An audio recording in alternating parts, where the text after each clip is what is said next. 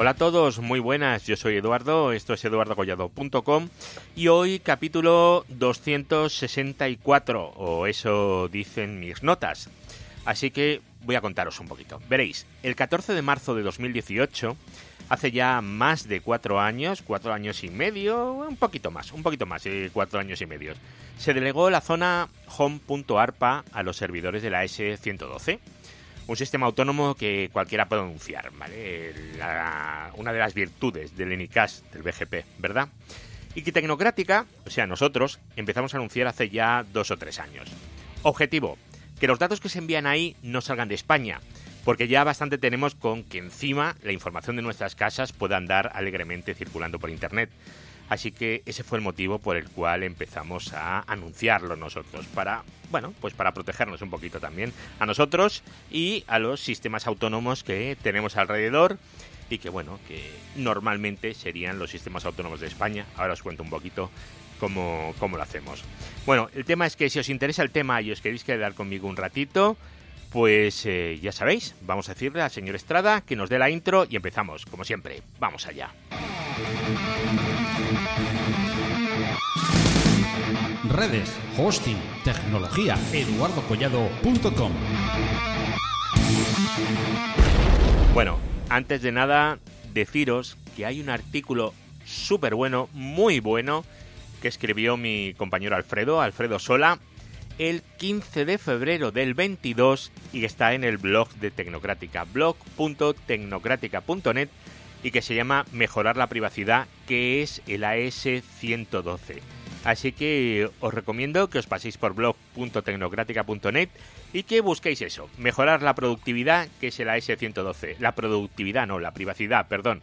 Os dejo en las notas del programa, como siempre, el enlace para que podáis pinchar y no tengáis que andar buscando y todas estas cosas. Veréis, eh, muchos de nosotros, estoy seguro, si no todos, eh, casi todos, tenemos en casa cositas, ¿verdad? Cositas de esas que se conectan a internet y lo hacen solos. Se conectan y no tenemos muy claro qué es lo que hacen.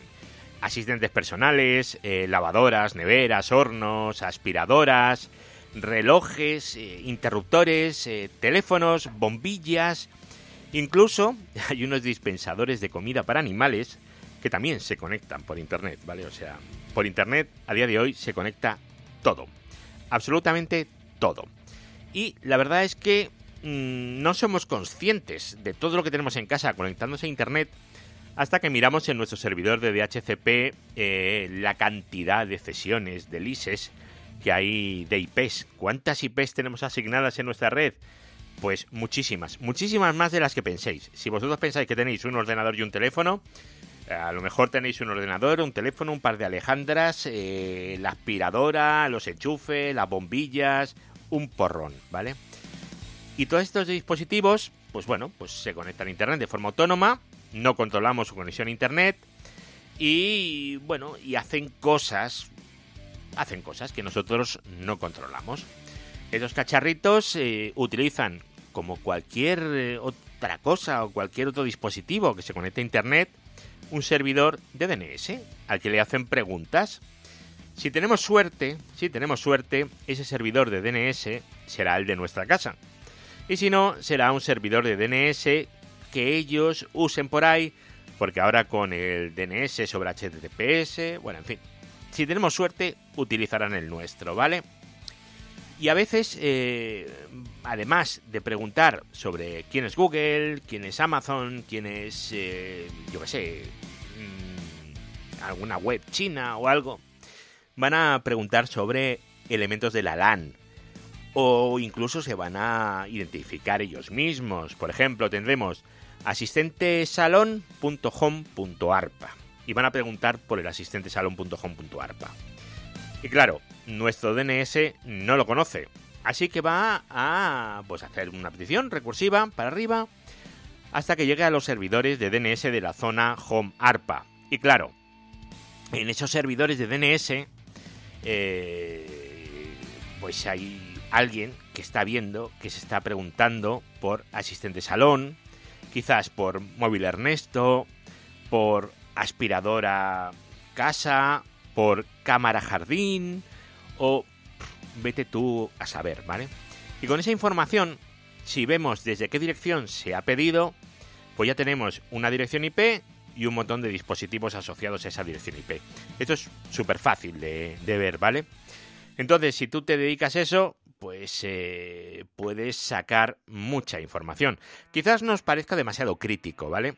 Pero podemos inferir que fulanito de tal tiene tres bombillas, dos alejandras, una aspiradora y bueno, y seguro que podemos sacar más datos y seguro que con esos datos podemos eh, hacer algo, ¿vale? Podemos venderle algo o, o lo que sea. A mí no me hace mucha gracia que eso suceda. No me hace mucha gracia que esa información la pueda tener cualquiera. No puedo evitar que se pregunte por el DNS y que vaya fuera. Bueno, si no tengo mi propio DNS en casa, pues a lo mejor no, a lo mejor lo pregunta y yo no lo puedo evitar. Pero esto es un problema para la privacidad. ¿vale? Entonces, eh, ¿qué ocurrió? Esto iba a los servidores eh, normales, los de todo el mundo, los de la zona inaddr.arpa, que se llama así por motivos históricos, ¿vale? No porque alguien diga, ¡cao! ¡Qué no, dominio tan bonito! No. Entonces, ¿qué es lo que pasó? Pues que se decidió delegar lo que era la zona home ARPA, es decir, las, peticiones PTR de la RFC 1918, que yo creo que lo que estamos aquí, todos más o menos ya sabemos de qué estamos hablando, ¿vale? Los PTRs de las eh, direcciones privadas. Y eso se, se delegó. ¿Por qué se delegó? Por, por privacidad, ¿no? Pues no, la verdad es que la privacidad en este caso importaba cero o nada. Se delegó para reducir la carga en los servidores autoritativos, ¿vale? Tela, ¿eh? Esto lo podéis encontrar en el primer punto de la RFC 7534, ¿eh? Lo pone ¿eh? textualmente, in order to reduce the load on the inaddr.arpa authoritative servers. Lo pone, ¿eh? Bueno, esa es eh, la razón. Pero bueno, nos viene bien porque podemos aprovechar para controlar un poco todo eso, ¿vale? Esto que se hizo para bajar la carga de los servidores DNS, podemos aprovecharlos para mejorar la privacidad de nuestro entorno, ¿vale? De nuestros clientes, si nosotros somos un ISP, un WISP, esto sería muy interesante que lo hicierais, ¿vale? ¿A qué rangos afecta esto? Pues a la 10 barra 8, 172 16 barra 12, 169 254 barra 16, de esta no os olvidéis nunca, ¿vale?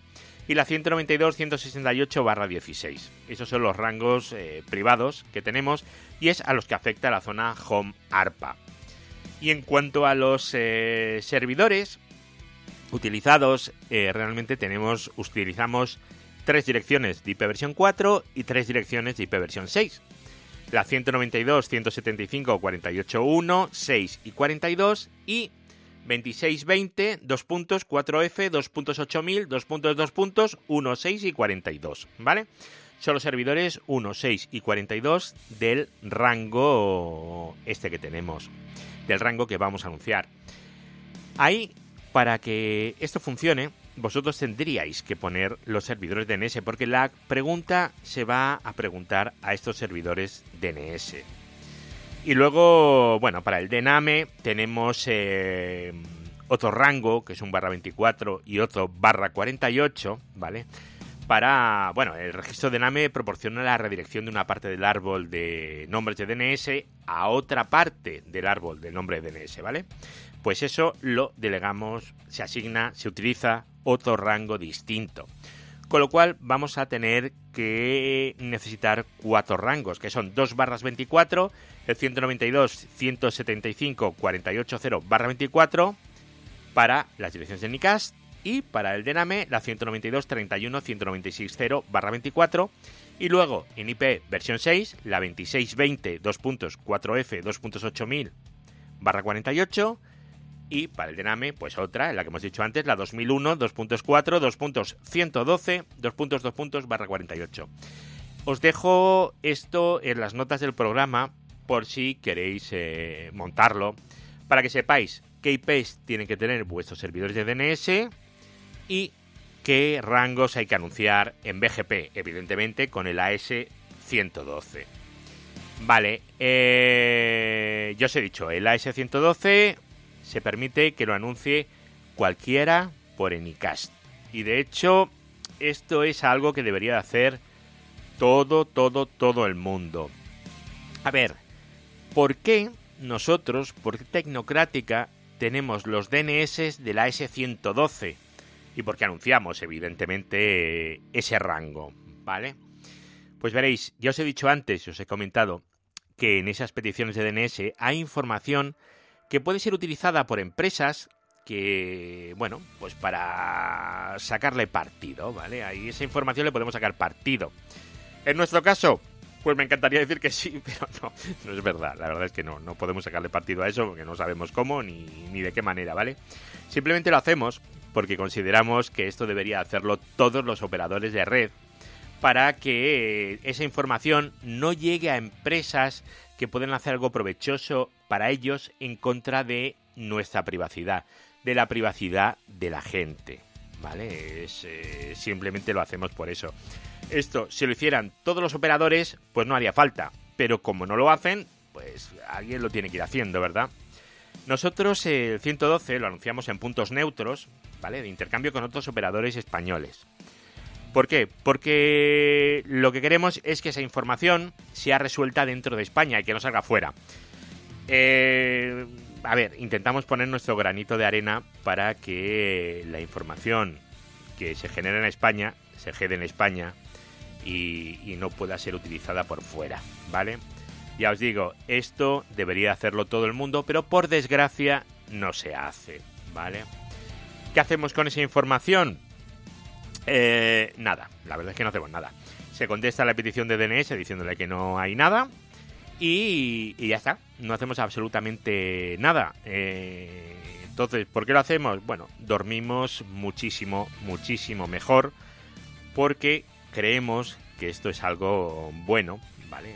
Tenemos un país que es España y no queremos que la información salga y pueda ser utilizada por eh, eh, terceros fuera para, bueno, pues para utilizarnos, para vendernos, etcétera.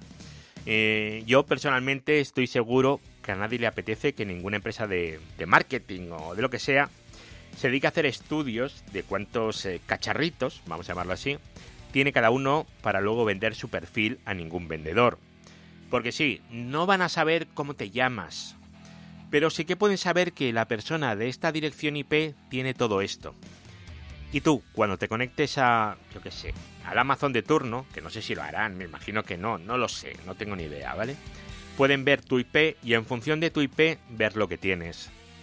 Y bueno, eso es interesante, depende qué quieras vender o qué información quieras. Porque no es lo mismo el perfil de una persona que tiene cuatro alejandras, diez bombillas y una aspiradora que el que solo tiene una bombilla o el que no tiene nada, ¿verdad? No es lo mismo, no le puedes vender lo mismo. Pero bueno, ojalá, ojalá llegue el día en el que todos los operadores eh, de fibra, WIS, móviles, todos anuncien este sistema autónomo o como mínimo no permitan que esas peticiones salgan y nosotros eh, podamos dejar de anunciar este rango, eh, estos rangos, estos cuatro rangos desde la S112. Y así viviremos todos eh, muchísimo, muchísimo, muchísimo mejor. Redes, hosting, tecnología, eduardocollado.com. Bueno, el capítulo de hoy ha sido más que nada una curiosidad, que lo sepáis, que esto existe y qué ocurre con las eh, con la zona home ARPA, ¿vale? Eh, y por qué se puede obtener información y por qué es interesante si tenéis una operadora, si trabajáis en una operadora, filtrar esto para que esto no salga y bueno, y al menos vuestros usuarios pues estén un poquito más protegidos.